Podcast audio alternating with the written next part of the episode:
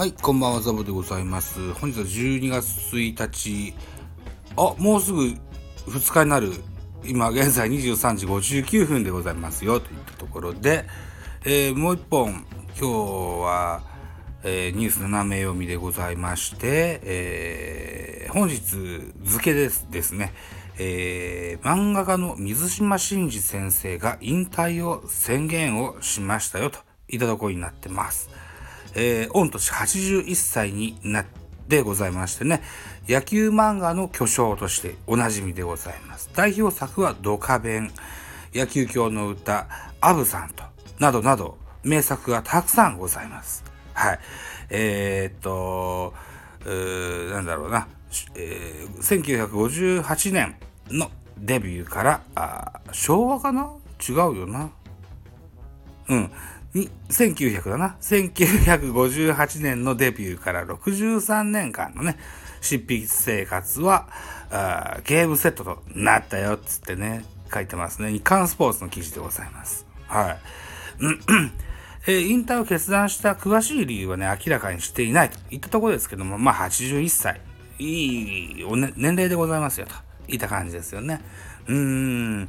僕が野球好きになったきっかけの一因はこの水島作品にも多く関係してございます。まずね、小学校の何年生かな、3、4年生ぐらいの頃にですね、えー立ち読みをした、あ古本屋で立ち読みをした大甲子園にはまりましてね、えー少ないお小遣いで少しずつ貯めて集めていった記憶があります。僕の個人の水島漫画の流れで言うと、買い集めたもので言うと、大甲子園行って、極道くん行って、おはよう慶次郎行ってからドカベンを買ってんですよね。高校生編ね。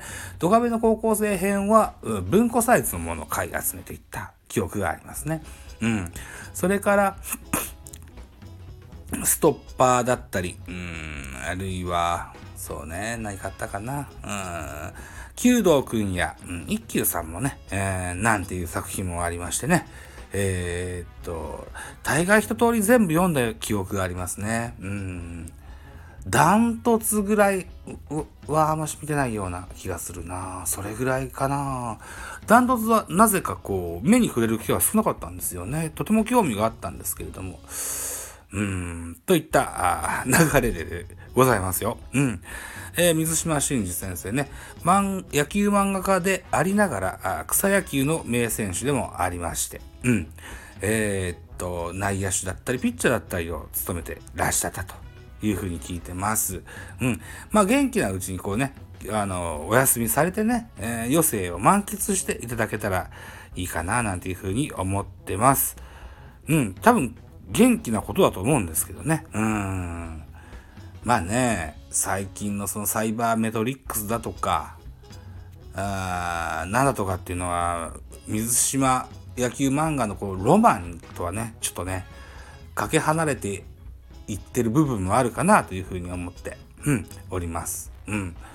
えーっと、ソフトバンクホークスの王会長もね、言ってらっしゃいますが、野球界に大きく貢献してくださったと言ってられます。水島真司先生ね、えー、大の南海ホークスからのホークスファンでおなじみですよね。アブさんでもおなじみですね。うん。